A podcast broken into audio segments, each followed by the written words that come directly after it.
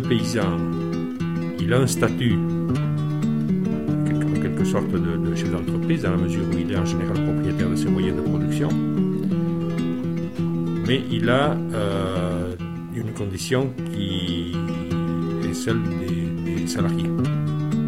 Ça fait 30 ans que ça dure, dans mon département, ça fait un paysan par jour de moins, une ferme par jour de moins. Voilà. Mais tout cela parce que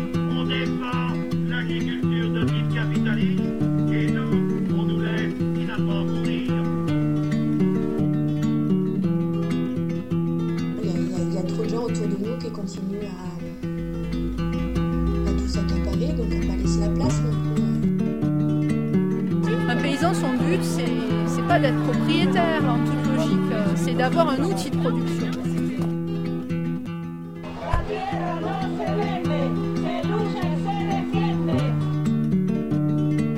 Nous ne renverserons pas la tyrannie industrielle en bichonnant une petite oasis bio arrosée par les pluies nucléaires, mais en transformant radicalement les rapports sociaux, en démantelant les machineries économiques, industrielles et de contrôle social.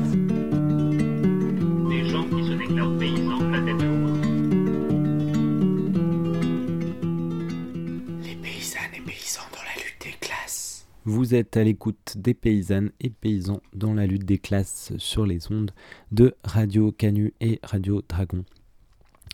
Euh, le 22 septembre prochain, donc on s'en approche, à Arles aura lieu le rendu attendu du procès au prud'homme qui oppose cinq euh, travailleurs et travailleuses marocains, marocaines et espagnols à euh, une entreprise qui a déposé le bilan depuis, une entreprise de travail temporaire espagnole, Laboraltera, ainsi que différents donneurs d'ordre des fermes, en l'occurrence des exploitations agricoles du sud de la France. On va donc écouter euh, à la suite de la dernière émission qui abordait euh, ce sujet du travail saisonnier. On va écouter la seconde partie de l'entretien avec Hélène euh, qui nous parle cette fois-ci du collectif de soutien de ce procès en cours et puis on donnera aussi plus de références sur le sujet Ensuite, si vous voulez réécouter la première partie, elle est disponible sur le blog de l'émission, blog au pluriel.radiocanu.org slash lutte paysanne, tout attaché au pluriel, où il est question des conditions de travail euh, dans la production de fruits et de légumes dans le sud de la France, en particulier le Gard et les Bouches du Rhône. Voilà. En fin d'émission, on écoutera ensuite... Euh, euh, différentes, euh, bref, sur d'autres sujets, notamment une prise de parole du mouvement pour une agriculture paysanne et citoyenne à Genève, euh, à l'occasion d'une grève du climat, voilà, pour tisser des liens entre les milieux paysans et ces grèves du climat qui se multiplient un peu partout. Et eh ben, on démarre tout de suite avec cette deuxième partie de l'entretien avec Hélène ce, travail de journalistique là que que nous, quelques personnes, on a pu faire là, euh, il a été mené en étroit lien avec euh, donc le collectif s'appelle le Codétrace, le collectif de défense euh, des travailleurs saisonniers dans l'agriculture, qui est un collectif en fait qui est né il y a une vingtaine d'années dans les mêmes coins, là, dans la Croix notamment autour d'Arles. Saint-Martin-de-Croix, etc. Euh, alors ça a été créé euh, suite en fait euh, aux, émeutes racistes qui avaient eu lieu à Ejido en, en Andalousie mmh. contre des travailleurs agricoles étrangers. Et en fait, il y a tout, un groupe de gens pas mal liés au Forum civique européen, notamment autour un peu de Longomagne, etc., qui, qui mmh. étaient allés en mission d'observation et de documentation de ce qui se passait à l'Ejido. Et euh, à leur retour, ils ont un peu, ils se sont dit en fait, il faut qu'on, il faut qu'on fasse la, enfin, il faut qu'on monte en fait un collectif ou un groupe de personnes qui travaillent sur les, questions de conditions de travail des, des travailleurs, travailleuses étrangères, euh, étrangers en, France et notamment là dans les Bouches-du-Rhône, qui est un peu un, malheureusement un laboratoire euh, assez efficace de, de pratiques de, de travail intensive au niveau de la main d'œuvre étrangère. Et c'est un peu comme ça que qu'est né le, Code des traces. Euh, et donc ça regroupait à la fois des gens euh, qui étaient euh, bah, agriculteurs, agricultrices, syndicalistes, chercheurs, chercheuses, journalistes aussi quelques-uns, et qui ont commencé en fait à, faire ce travail-là de documentation. Et surtout en fait le une des grosses actions qu'ils ont menées du coup dans les années 2005-6 là dans ces eaux-là, c'est ce qu'ils ont appelé l'opération Régulomie. Et en fait, donc c'était autour des, contrats, des contrats OMI, travailleurs qui, travaillaient au contrat OMI, après la découverte de lieux d'hébergement complètement, enfin c'était des bidonvilles en gros quoi, hein, très clairement, euh, dans la zone de euh, Miramas, Istres, euh, Saint-Martin-de-Croix, donc en gros un peu partout autour de la, dans la Croix et autour de la Croix. Et c'était donc des personnes, c'était essentiellement des hommes marocains, tunisiens qui venaient, qui venaient travailler comme ça, donc selon ces contrats OMI à l'époque, entre 6 et 8 mois par an chaque année depuis 15 ans à peu près et qui en fait avaient aucun droit, notamment en cotisation sociale en France, et, euh, il y a tout un travail de, de retraçage de leur carrière euh, en France qui a été fait par euh, les personnes du Code des Traces et qui en fait a permis la régularisation de 1200 personnes à peu près dans ces années-là, là, en faisant valoir qu'ils avaient travaillé, enfin cumulé une énorme période de leur vie en France et qu'ils avaient tout à fait droit non seulement à des, à des titres de séjour, euh, mais aussi à, à, à toucher euh, bah, des, des, cotisations sociales euh, en France. Quoi. Mm. donc il y a eu tout un, un, un, énorme travail qui a été fait à ce moment-là, avec pas mal de publications. pareil, peut-être que ça peut être des, des références que, vers lesquelles on peut renvoyer, qui sont, qui sont très très riches et, hyper complètes. Quoi. Et puis ce collectif-là, il a été un peu en dormance. ouais, entre 2008, 9, 10 et puis là 2018. Et en fait, on, a, on a un peu relancé une dynamique euh, en, rappelant un peu les personnes qui avaient fait partie du, du collectif euh, il y a 20 ans euh, pour, pour se dire en fait il faut qu'on continue à, à, faire ce travail de veille et notamment là avec les changements de législation et les changements de, bah, de combinaison de main d'œuvre et notamment autour du, travail détaché. Et donc c'est un peu comme ça qu'on a on a relancé la machine il y a deux ans et deux ans et quelques. Donc il y a à la fois des gens qui qui étaient donc là il y a 20 ans, donc qui ont quand même une grosse expérience euh, à la fois juridique, quand même pas mal de réseaux, même s'ils sont un peu... Il a fallu réactiver un peu les réseaux, et on est toujours en train de le faire d'ailleurs. Et, puis des personnes un peu plus, euh, ben, un peu plus nouvelles quoi, sur le sujet, dont je fais partie, et qui sont à la fois euh, agriculteurs, agricultrices, euh, des gens qui s'intéressent voilà, en tant que, que quoi, que militants, militantes, journalistes et puis un peu chercheurs, chercheuses qui ont travaillé sur ces questions-là de main-d'œuvre étrangère, un peu donc en France, en Espagne, au Mexique. Enfin, il y a pas mal de, liens qui sont un peu faits dans différents pays. Et, euh, et c'est comme ça qu'on a, on a relancé un peu, l'activité du Code des Traces. Et en fait, euh, euh, on est aussi, ça s'est beaucoup aussi articulé autour de, ce procès là dont je parlais tout à l'heure, et, notamment de, en fait, on est beaucoup en soutien en fait à, deux des femmes qui portent plainte pour harcèlement sexuel et, chantage sexuel et, au prud'homme d'Arles. Et c'est beaucoup autour de, de leur lutte et de leur soutien à la fois euh, juridique, administratif, financier que s'articule là, euh, qui s'articule en tout cas jusqu'à présent l'action du Code des traces. Euh, après là justement avec le Covid on a on a un petit peu élargi et on a on a réussi à rentrer donc dans ces fameux lieux d'hébergement et à être en contact avec plein d'autres euh, travailleurs et travailleuses et donc c'était c'était aussi enfin c'était aussi l'idée de d'être euh, que ce soit un collectif pas que de personnes euh, qui sont français françaises en France bon évidemment euh, très calé sur le sujet mais aussi que ce soit en fait un collectif vraiment un vrai collectif de soutien par et pour les personnes concernées quoi donc bon c'est pas c'est un, un processus qui se fait sur du long terme mais on est en train d'essayer de de faire ça, quoi, de, de maintenir ces liens avec les personnes qu'on a rencontrées. Et en fait, ce, travail euh, d'enquête, on, le fait vraiment à, à, plusieurs mains et plusieurs perspectives, plusieurs regards. Et c'est, en fait hyper riche de pouvoir euh, arriver à, à, fonctionner comme ça, en fait. Euh, parce que là, on a des gens qui ont plein d'expériences différentes, plein de, de, de, d'expertise ou de, de perspectives hyper différentes. Et c'est, c'est un peu comme ça qu'avance le, le, collectif, quoi. Voilà. Sur euh, justement les, autour des actions du collectif, notamment de médiatisation, autour de ce procès, est-ce qu'il y a, est-ce que vous, vous avez vu, tu parlais de mesures de répression, euh, de placardisation, etc. sur, euh, sur les travailleurs et travailleuses eux-mêmes. Mais plus largement vis-à-vis du collectif, ce qui a eu des réactions en face, on va dire, de, notamment de, des employeurs concernés, de la FNSEA et de gens comme ça face à ce travail-là, quoi. Alors, pas encore.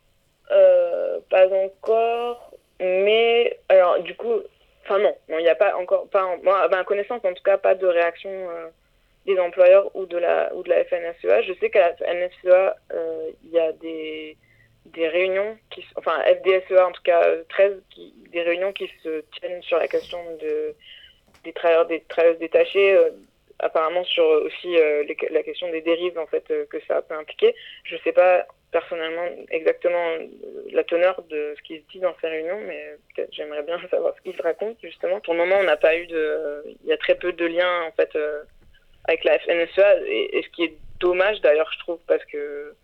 Enfin, dommage.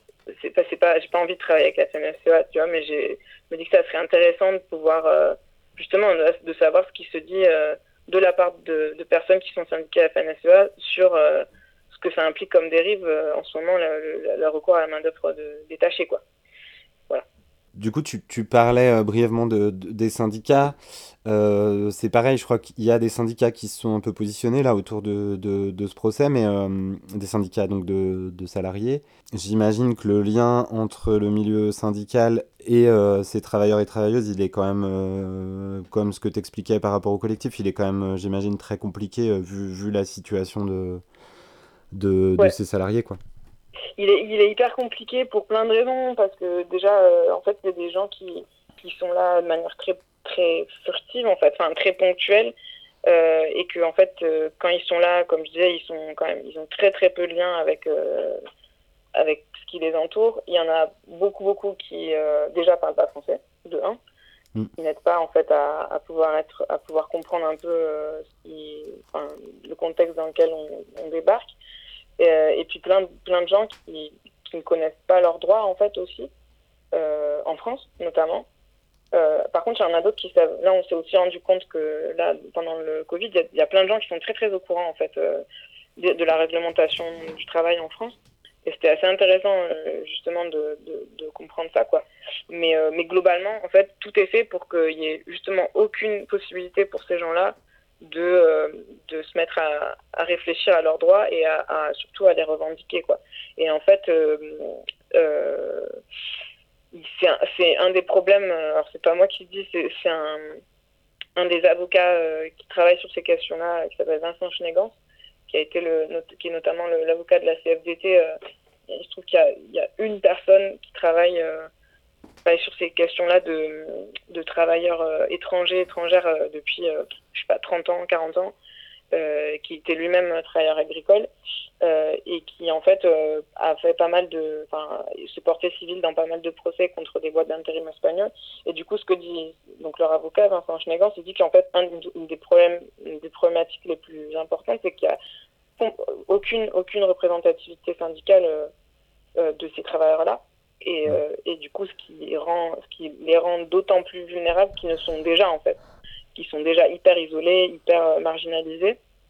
Et le fait d'avoir aucune possibilité de se syndiquer, euh, ou d'avoir en tout cas des porte-paroles ou des, euh, des, personnes qui sont en mesure de les défendre, ça les, ça les met complètement sur la touche. quoi. Et en fait, les tentatives qu'il y a eu de, des syndicats d'ouvriers, notamment la, la, CGT, de se porter partie civile, dans ces procès-là, c'était pas très concluant. Et, alors encore une fois, c'est pas moi qui le dis, c'est les personnes concernées.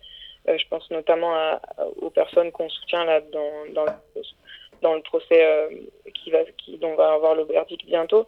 Et, euh, et c'était quand même assez, enfin, assez désolant pour elles en fait, parce que ces personnes-là étaient déjà complètement bah, isolées du fait de qu'elles aient ouvert leur bouche et qu'elles aient commencé à, dénoncer tout ça.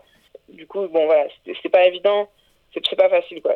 Et, encore là, ces personnes-là en question sont archi francophones, euh, euh des personnes qui, euh, enfin, c'est un détail, mais en fait, pas tant un détail, qui savent lire et écrire, qui ont fait quelques études et en fait, qui sont complètement au courant et très très lucides politiquement sur euh, ce qui leur arrive et sur la, situation politique en France, en Espagne, enfin, qui, qui, ont une, une vraie réflexion euh, politique euh, hyper euh, sophistiquée là-dessus, et ce qui est loin d'être le cas de, de, tout le monde, en fait, en termes de voilà, d'accès, encore une fois, à la langue, mm. de savoir, de connaître la législation du travail dans, dans un pays qu'on ne connaît pas, c'est quand même pas, pas donné, enfin, c'est pas facile, quoi. Donc, c'est ouais, c'est une problématique qui est hyper compliquée, et à mon avis, qui est un, des, un peu un des défis que si on, enfin là du, du Codetra, ça arriver à intégrer des gens euh, euh, dans le collectif, quoi, des, des, personnes qui sont les premières concernées dans cette lutte-là, parce que sinon ça fait pas beaucoup de sens au final, quoi. Euh, par rapport à ce procès, tu disais que le, le verdict sera le 22 septembre. Est-ce qu'il y a d'autres choses peut-être à en savoir sur ce procès et les enjeux qu'il y a autour de ça? C'est le procès au prud'homme euh, dont le verdict euh, est le 22 septembre.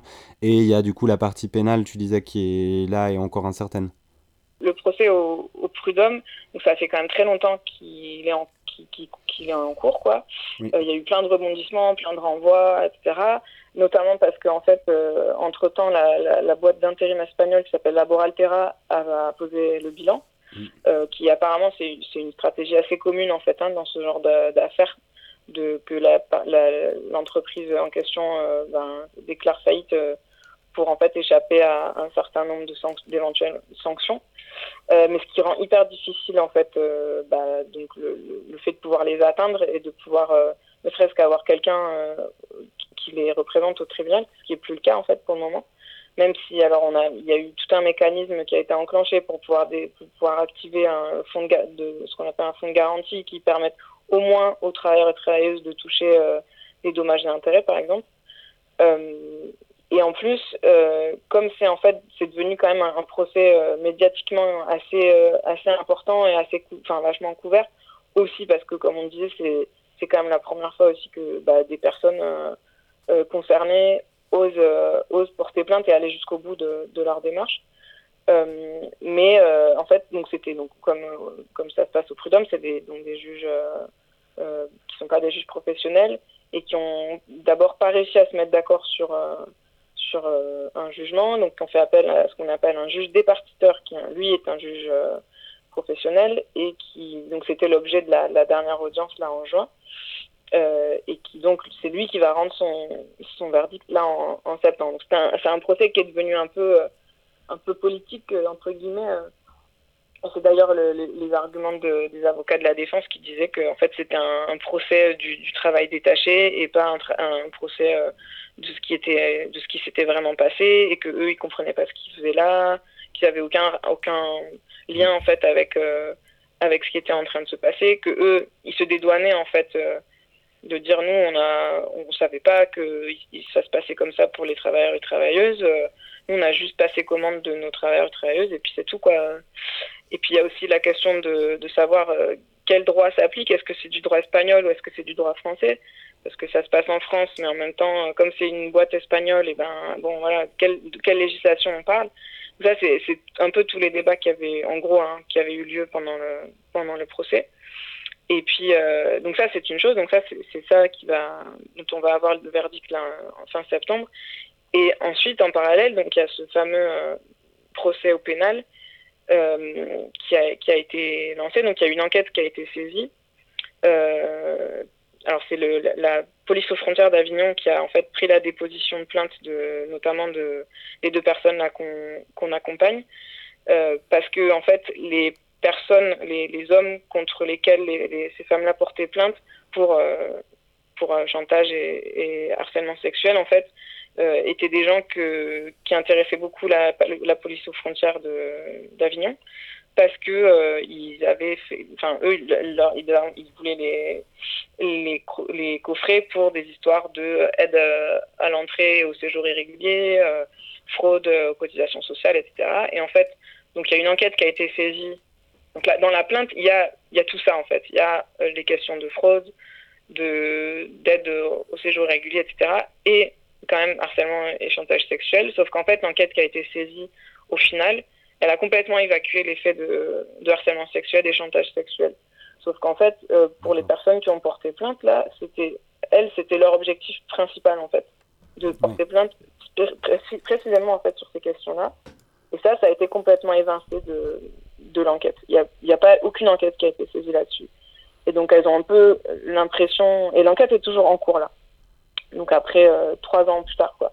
Et donc elles ont complètement l'impression d'avoir été dépossédées de leur euh, bah, de leur geste quand même pas déjà très très difficile euh, au départ de porter plainte, surtout sur ces questions-là, surtout dans leur position de ultra vulnérabilité etc. Et, et du coup bon elles, attendent encore au moins que l'enquête, enfin qu'il y ait des premières auditions qui soient faites donc dans le cadre des premières euh, de, l'enquête qui a été saisie, même si c'est pas sur ces, les questions qu'elles auraient voulu tout à fait.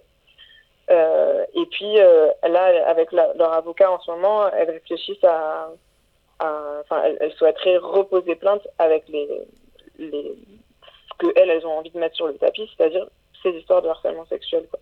Parce que ce qu'elles dénoncent là, c'est elles dénoncent des faits qui sont massifs et systématiques. C'est pas juste un cas isolé enfin c'est pas juste elles qui ont vécu ça en fait et elles ont envie que que ça puisse euh, bah, que ça puisse être dit et et, mm. euh, et dénoncé de manière plus plus poussée quoi en espérant que si euh, si leur cas aboutit à quelque chose en termes de en termes que la justice leur donne raison ça puisse aussi donner de l'énergie et du courage à d'autres femmes notamment de, de porter plainte sur ces questions là mais euh, bon, ça, ça s'étend en fait dans des temporalités tellement immenses que, que c'est vraiment pas simple au niveau euh, moral de tenir le coup. Euh, elles sont très fatiguées.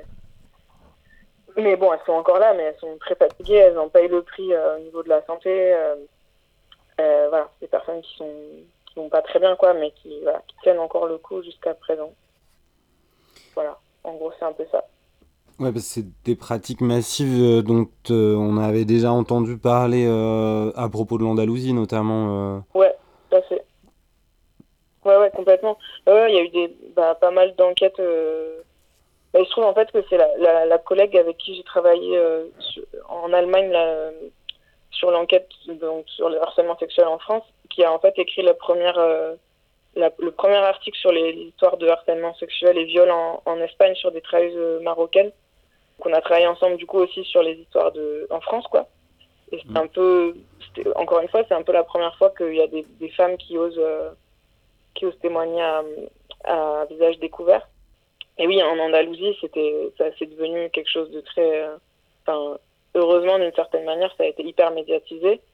Euh, sauf qu'en fait, les procès qui ont, qui ont suivi ce, ce, premier article et les manifs qui ont suivi ce premier article, en fait, euh, au jour d'aujourd'hui, euh, il y, a beaucoup qui ont été classés sans suite euh, ou qui ont été abandonnés par, suite de pression, etc. Et en fait, euh, voilà, c'était un, mouvement assez, assez improbable et inattendu qui est tous ces manifs et ces procès. Mais en fait, ça, malheureusement, ça a changé plein de choses dans le, le fait que ça se sache, évidemment. Mais là, au final, au niveau juridique et judiciaire, il n'y a pas grand-chose de très concret qui est sorti pour le moment, quoi. Donc voilà, c'est des, des élites qui, qui risquent de durer euh, très longtemps, qui vont se compter en années sans doute. Ben, je sais pas si tu vois autre chose, toi, à ajouter là-dessus, plus généralement.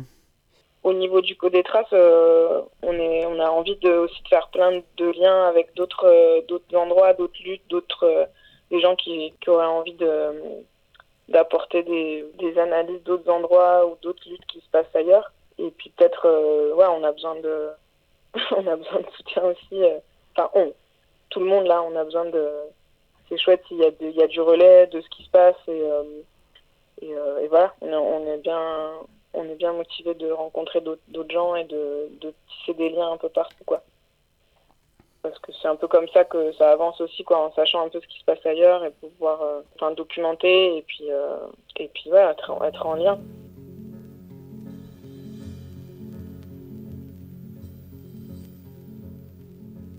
Tenga la tierra, sembraré las palabras que mi padre Martín Fierro puso al viento.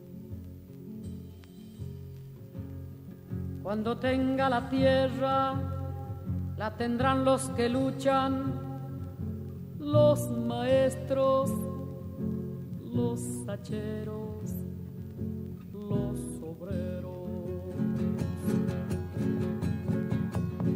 Cuando tenga la tierra, te lo juro, semilla, que la vida será un dulce racimo y en el mar de las uvas nuestro vino.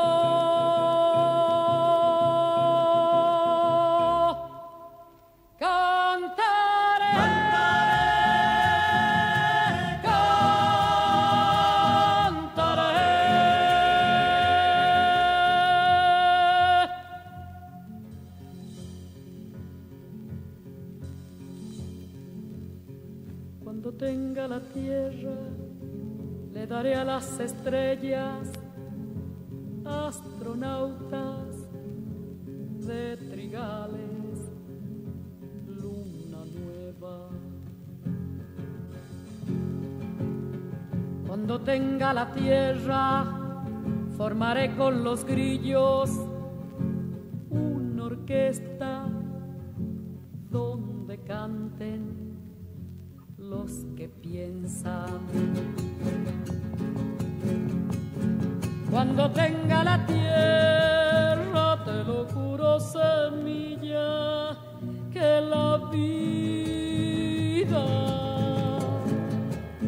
será un dulce racimo y en el mar de las uvas nuestro vino.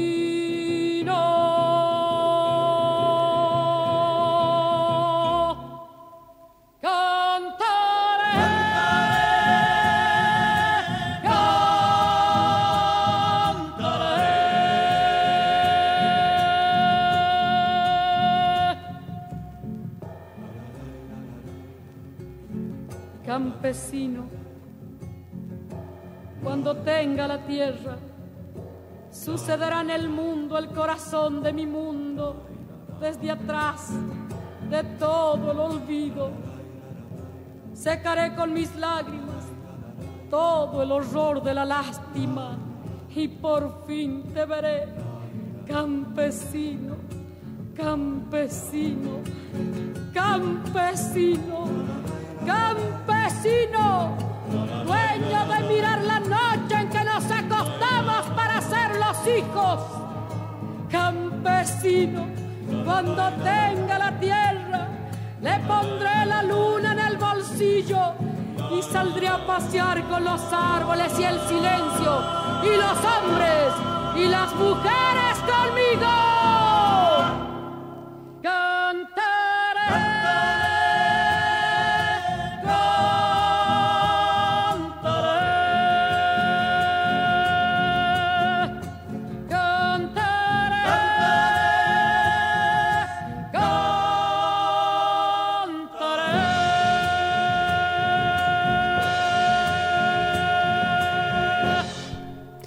Vous êtes toujours à l'écoute des paysannes et paysans dans la lutte des classes sur les ondes de Radio Canu et Radio Dragon. On vient d'écouter euh, Mercedes Sosa avec le morceau Cuando tenga la tierra. Et avant, donc, c'était la deuxième et dernière partie de cet entretien avec Hélène autour du travail saisonnier et du travail détaché dans le sud de la France. Encore un immense merci à Hélène pour sa participation et un grand merci aussi à elle et ses collègues pour ce travail d'enquête et bien sûr au Codétrace pour le travail qu'ils font. On va justement donner quelques références pour aller un petit peu plus loin si vous le souhaitez sur ce sujet. Euh, D'abord, cette enquête dont on a parlé dans cet entretien, euh, vous pouvez la retrouver sous différentes formes. Euh, trois articles euh, publiés le 20 juillet dernier sur le site reporter.net. Vous les retrouverez assez facilement. Sur Mars Actu, c'était en juin. Le 12 juin, donc un article qui s'appelle La désorganisation règne autour des foyers de Covid-19 des travailleurs détachés agricoles sur la question des violences sexuelles et sexistes. vous avez donc cet article en allemand pour les personnes qui lisent l'allemand sur euh, BuzzFeed News. Euh, ça a été publié le 12 septembre 2019 et je vous épargnerai la prononciation de l'article, mais vous le retrouverez avec la date assez facilement. Euh, pour aller plus loin, donc on en a parlé dans l'entretien, il y a le site Agriculture et Migration, donc Agriculture Migration agriculture-migration.org avec tout un tas de ressources vraiment passionnantes sur tous ces sujets. travail basé donc sur ce qui est en partenariat avec l'association Échange et Partenariat, donc avec tout un tas de volontaires qui sont partis enquêter dans tout un tas de pays d'Europe et du pourtour de la Méditerranée sur euh, euh, cette question de l'exploitation euh, des travailleurs et travailleuses dans l'agriculture. Et donc il y a vraiment tout un tas de ressources sur ce site. on vous conseille d'aller le voir, des ressources audio, vidéo, des articles, des comptes rendus, etc. Euh, voilà, pour aller plus loin aussi, euh, tout un tas d'articles scientifiques euh, disponibles notamment sur le portail Kern. on peut citer entre autres les travaux de Béatrice Messini, qui est géographe, de Patrick Descos et de Juana Moreno, qui sont sociologues, et aussi le travail d'Emmanuel Helio, qui est aussi sociologue, qu'on avait entendu euh, dans l'émission. C'était une rediffusion euh, il y a quelques années d'une émission de Radio Zinzine. Euh, justement, sur les ressources audio, on ne peut que vous conseiller d'aller écouter et d'essayer de trouver les podcasts de nos camarades de Radio Zinzine où il y a eu bah, tout un tas d'émissions sur la situation en Espagne, en Andalousie, comme on a pu en parler, sur la France également, voilà. Donc, sur Zinzine, pas mal de ressources là-dessus. Et puis, euh, bah, euh, des livres aussi, euh, notamment ceux de Patrick Herman, qui nous a quittés il y a quelques mois. plusieurs livres de lui, notamment Les nouveaux esclaves du capitalisme, agriculture intensive et régression sociale, et puis aussi pas mal d'articles dans le monde diplomatique de lui. Dans la presse agricole, notamment du côté de la conf, il y a eu pas mal de choses ces dernières années, euh, bah, notamment de Nicolas Duns, euh, qui était très impliqué sur ces questions-là et qui nous a quittés également euh, il y a quelques mois. Il y avait une émission hommage d'ailleurs qui retrace un peu aussi ces questions-là et ces luttes-là.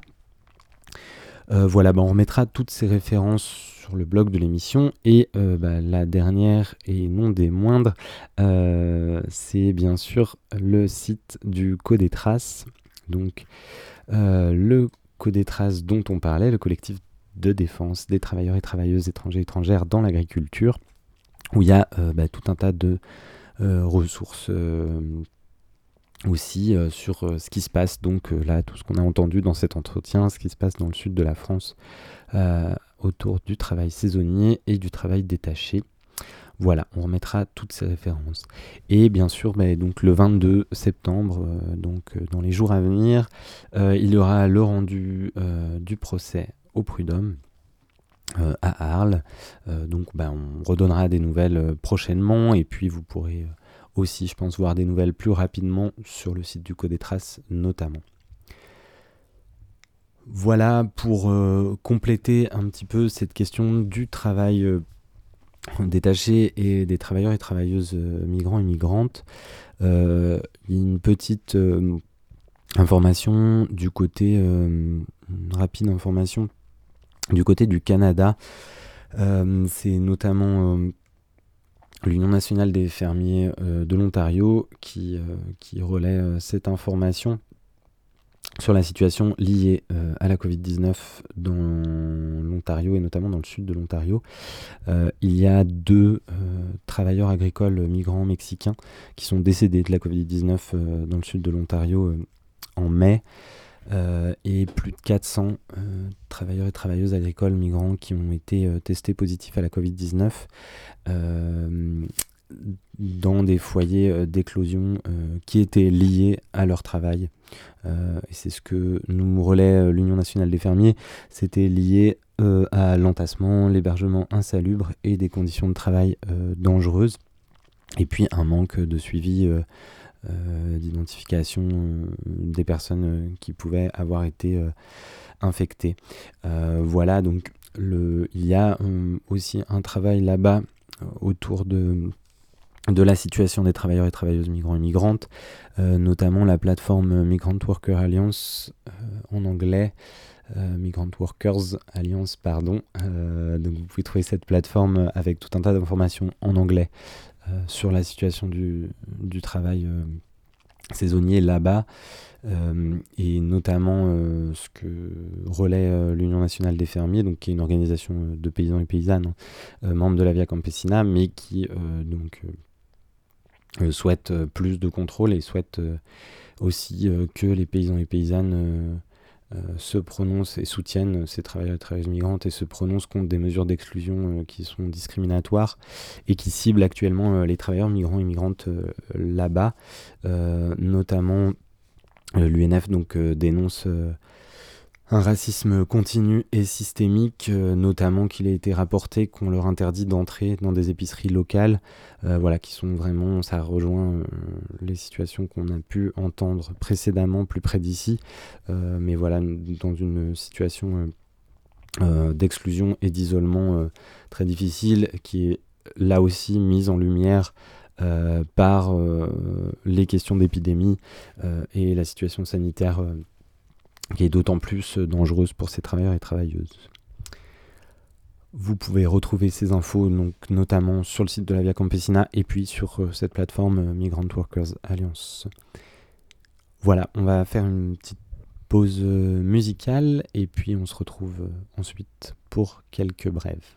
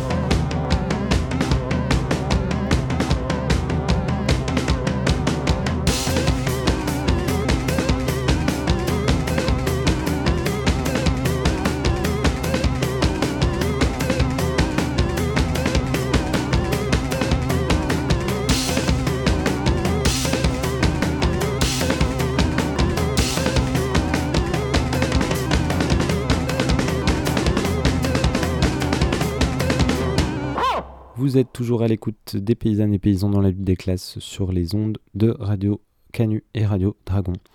On vient d'écouter Mauvaise Surprise avec le morceau Problème. Euh, et bien pour terminer l'émission, quelques autres informations. On va le redire euh, quand même euh, parce que il y a eu des bilans, on n'en a pas parlé avant l'été, euh, mais par rapport à cette question du travail saisonnier, donc on réévoquait là, pour l'émission de rentrée euh, cette fameuse euh, plateforme ridicule Des bras pour ton assiette lancée par la FNSEA, des start et le ministère. Ce qu'on voilà, a oublié de redire depuis, c'est que donc il y a eu 300 000 candidatures sur cette plateforme pour moins de 900 missions proposées. Euh, voilà, donc ça, ce sont les chiffres euh, début mai. Euh, depuis, bah, c'est un peu tombé dans l'oubli, notamment par la réouverture des frontières. Et puis aussi par la reprise de ces 300 000 candidats et candidates qui certainement pour une bonne partie voulaient un peu mm, passer le printemps au vert euh, en se disant que ça avait l'air sympa et pittoresque l'agriculture eh bien euh, bah, sont sûrement retournés au boulot euh, à la fin du confinement donc voilà donc euh, c'est quand même un échec cuisant pour, pour cette plateforme et bah, ça met en lumière le, mépris pour à la fois les, conditions de travail et les savoir-faire des travailleurs et travailleuses de l'agriculture et notamment des saisonniers et saisonnières. Euh, on pourra revenir sur cette question des savoir-faire et de la prise en compte de ces savoir-faire. En tout cas, un échec pour euh, cette plateforme. Euh, on peut préciser quand même que donc il y avait eu exactement 843 euh, missions proposées fin avril, euh, alors que le ministre de l'Agriculture d'alors, Didier Guillaume, euh, prétendait que 15 000 personnes étaient déjà allées travailler pour environ 5 000 exploitations. Euh, voilà, donc ces chiffres étaient euh, assez erronés. Et ben, d'avis de personnes qui s'étaient inscrites sur cette plateforme, euh, qui nous l'ont rapporté, euh, voilà, effectivement, un mois et demi après, ils n'avaient pas eu d'offres euh, sérieuses. Par contre, ils avaient eu, grâce à la FNSEA et à certaines organisations de filière, euh, eh ben, des bons de réduction pour acheter euh, du Bordeaux en grande quantité en caisse de 12 avec des réductions grâce aux filières agricoles, comme on dit, qui sont très bien organisées. Voilà. Bon, on n'en dit pas plus là-dessus. On va plutôt partir du côté de Genève où euh, bah, il y a quelques jours il y avait une nouvelle euh, grève du climat, une nouvelle marche pour le climat. Euh, et en tout cas du côté de la Suisse romande, ça fait plusieurs mois qu'il y a bah, des tentatives de faire des liens entre les personnes impliquées dans ces grèves du climat et bah, les réalités agricoles, notamment pour que euh, pour éviter les incompréhensions, les raccourcis, les choses comme ça, euh, bah, qu'il y ait un peu du lien, des discussions et, euh, des échanges autour de la réalité agricole pour avoir une approche aussi complexifiée. Donc c'est le mouvement pour une agriculture paysanne et citoyenne à Genève qui l'a participé et a pris la parole pour expliquer un petit peu euh, son manifeste, enfin leur perspective, euh, euh, qui est un mouvement qui rassemble des paysans et paysannes, des artisans et artisanes donc, dans la transformation de produits agricoles locaux, et puis également bah, d'autres personnes, citoyens et citoyennes, qui, participent à ce mouvement. Voilà, bah, on écoute ça tout de suite.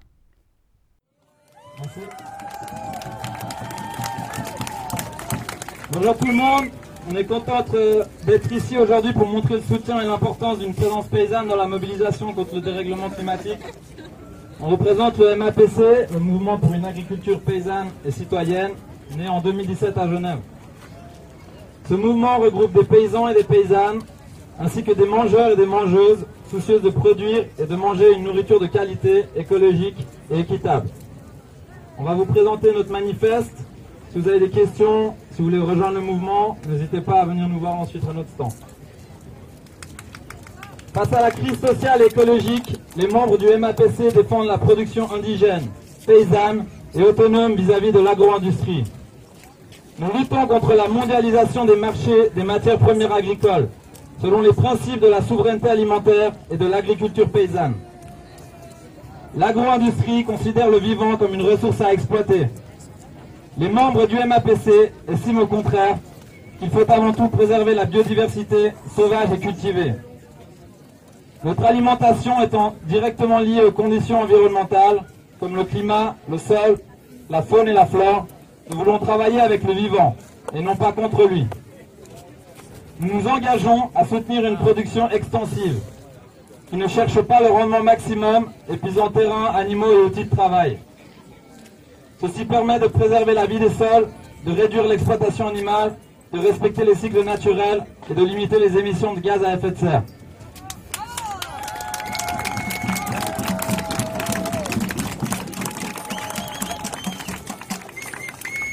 Les membres du MAPC privilégient l'échange direct entre productrices, transformatrices et consommatrices par les systèmes de paniers, abonnements, marchés locaux et supermarchés participatifs.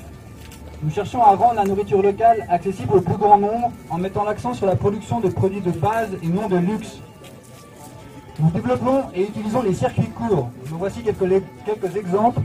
Nous allons vendre ou acheter nos produits directement sur les marchés locaux ou en allant au seul service de la ferme de la Touvière à Meunier par exemple, ou en rejoignant une épicerie paysanne autogérée comme celle de la Fève à Mérin, ou encore en contractant un abonnement à un panier de légumes auprès d'une des nombreuses fermes genevoises qui en proposent aujourd'hui. Les membres du MAPC, garantissent ainsi que l'entier de la valeur des produits revienne aux productrices sans enrichir la grande distribution. Cela nous permet également de partager les risques liés aux aléas du climat et de la production. Nous soutenons dans chaque filière la coopération entre productrices, mangeuses et artisanes transformatrices, comme dans l'affaire Tourneret par exemple, qui, qui propose des paniers de différents produits du territoire genevois. Pour sortir de l'agro-industrie, une agriculture paysanne ne se pense pas sans un réseau fort d'artisanes, ceci afin de valoriser les produits agricoles, contribuer à orienter et planifier la production et à rendre visibles les processus les processus de transformation.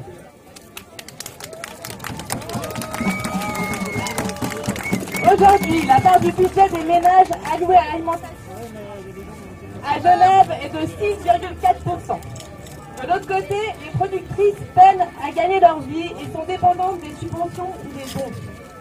Les grandes surfaces proposent des prix biaisés par le système agro-industriel, notamment parce que leur volume de distribution leur permet d'imposer des prix d'achat très bas aux productrices. Ces prix ne reflètent pas le dommage causé à l'écosystème, ni la rareté des ressources comme l'eau ou le pétrole. Les problèmes sociaux liés aux mauvaises conditions de travail sont rendus invisibles à l'étranger ou en Suisse dans des structures qui n'embauchent plus que des saisonniers sous-payés. Pourtant, ces prix sont devenus des références.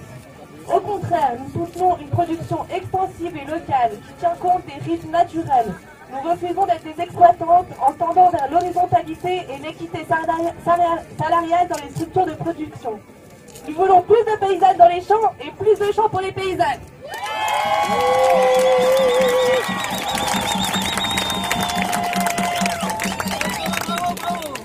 Actuellement, le départ en retraite des paysannes, de même que celui des artisanes, se solde souvent par la disparition des structures de production. Les terres agricoles reviennent aux voisines, dont les domaines s'agrandissent ou sont déclassés. De nombreuses fermes disparaissent, tandis que l'accès à la terre pour les jeunes paysannes est impossible. Il faut savoir qu'en Suisse, on perd 3 fermes par jour, donc plus de 1000 par année, et que le secteur agricole a perdu 50% de ses emplois en 30 ans. Pour contrer cette tendance, il s'agit de développer des modèles collectifs, de privilégier des structures polyvalentes aux structures très spécialisées pour limiter les risques économiques. Pour l'instant, c'est très difficile à faire et ce genre de structures alternatives sont que peu soutenues. Il est important de mesurer et de partager les investissements et de pratiquer des prix de reprise solidaires. Le marché agroalimentaire est aujourd'hui mondialisé, ce qui implique partout déforestation, diminution de la biodiversité, érosion des sols, dérèglement climatique, perte des moyens de subsistance pour la population rurale, concentration des moyens de production par de grandes entreprises internationales, migration forcée. Vous connaissez ce cercle. La volonté de reprendre la maîtrise sur l'approvisionnement alimentaire local s'inscrit dans une lutte globale contre ces dynamiques nocives. Nous voulons maintenir et développer la solidarité avec les peuples des territoires exploités par le système agro-industriel. Les conséquences du capitalisme sont mondiales. Il est temps d'abattre ce vieux monde. Nous luttons pour protéger une agriculture paysanne à taille humaine, locale, écologique, sociale et solidaire qui est la seule capable de nous nourrir sainement sans détruire la planète.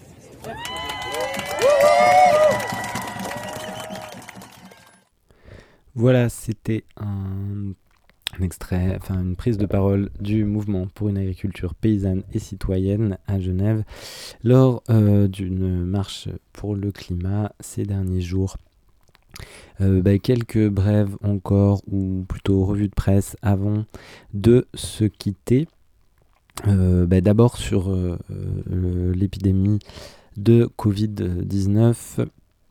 On peut retrouver une actualisation de l'impact sur les populations paysannes et rurales sur le site de la Via Campesina, ça date de mi-août, voilà, qui est disponible en plusieurs langues qui euh, donc voilà, impact de la Covid-19 sur les paysans et paysannes, les travailleurs ruraux et autres groupes marginalisés. Ça s'appelle comme ça, ça a été publié le 14 août et qui fait un peu le point sur les différents continents. Euh, par ailleurs, on peut euh, citer à lire sur le site renversé.co, c'est à Genève aussi, euh, partenariat, un article publié en partenariat avec les archives contestataires euh, qui mène un travail actuellement, euh, un travail d'archives euh, et de documentation historique sur la course accélérée vers l'avenir.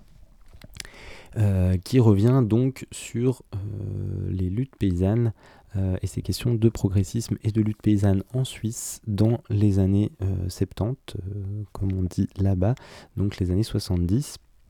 Il y a voilà déjà un article avec pas mal euh, d'éléments sur, euh, sur euh, différentes luttes paysannes en Suisse dans ces années-là à lire sur le site renversé.co et puis ben, on espère qu'on pourra peut-être en parler un peu plus de manière plus précise bientôt dans cette émission. voilà. Et ben, comme on a le temps aussi peut-être dire un mot de une des nouvelles agricoles de l'été, la question des néonicotinoïdes, comme vous l'avez peut-être euh, entendu, euh, pendant le mois d'août, le gouvernement a euh, mis une dérogation pour permettre l'usage de semences de betteraves sucrières enrobées de néonicotinoïdes. Donc la filière de la betterave sucrière est une des un des grands fleurons de l'agriculture industrielle française, notamment dans le nord de la France. Euh, et qu'elle est contrôlée par des puissants euh, groupes euh, privés ou coopératifs. Voilà, que depuis la culture jusqu'à la production de, sucre, on pense notamment à Cristal Union ou à d'autres.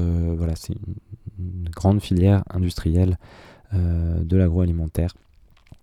donc il y a un communiqué de la Confédération paysanne qui résume assez bien euh, cette question. On ne va pas rentrer dans les détails. Euh, donc la conf qui demande bien sûr que tous les nicotinoïdes restent euh, interdits et qu'il n'y ait pas cette dérogation en citant notamment, ben, en, revenant sur la gravité des dégâts dus à différentes maladies et que le discours alarmiste de, de, la FNSEA et de la filière betterave est quand même largement surestimé sur, sur les dégâts dus euh, dû aux différentes maladies et sur euh, la supposée euh, impossibilité de sortir des néonicotinoïdes. discours peu étonnant et assez classique de ces filières, discours victimaire et de faire face à un supposé agribashing. donc voilà, là qu'on rappelle que bien sûr les néonicotinoïdes doivent rester interdits et que des alternatives existent et que notamment il faudrait se poser la question de euh, la filière elle-même et de ses aspects économiques, euh, notamment qui sont contrôlés par des groupes qui produisent euh, sur tous les continents et qui pratiquent l'import-export. voilà, un système économique qui n'est en soi-même pas forcément tenable.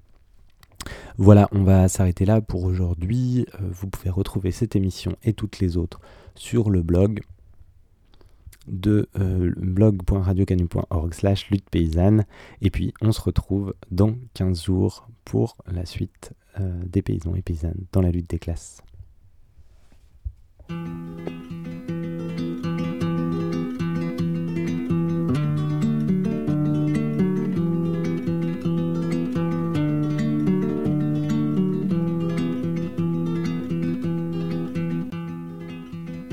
Le paysan il a un statut en quelque sorte de, de chef d'entreprise dans la mesure où il est en général propriétaire de ses moyens de production,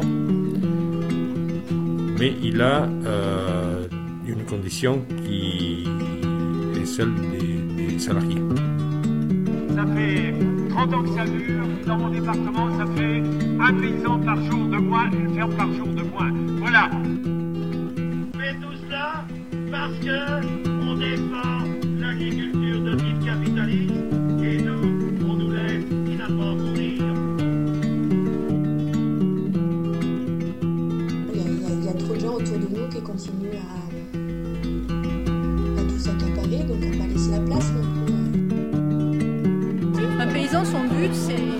d'être propriétaire en toute logique, euh, c'est d'avoir un outil de production.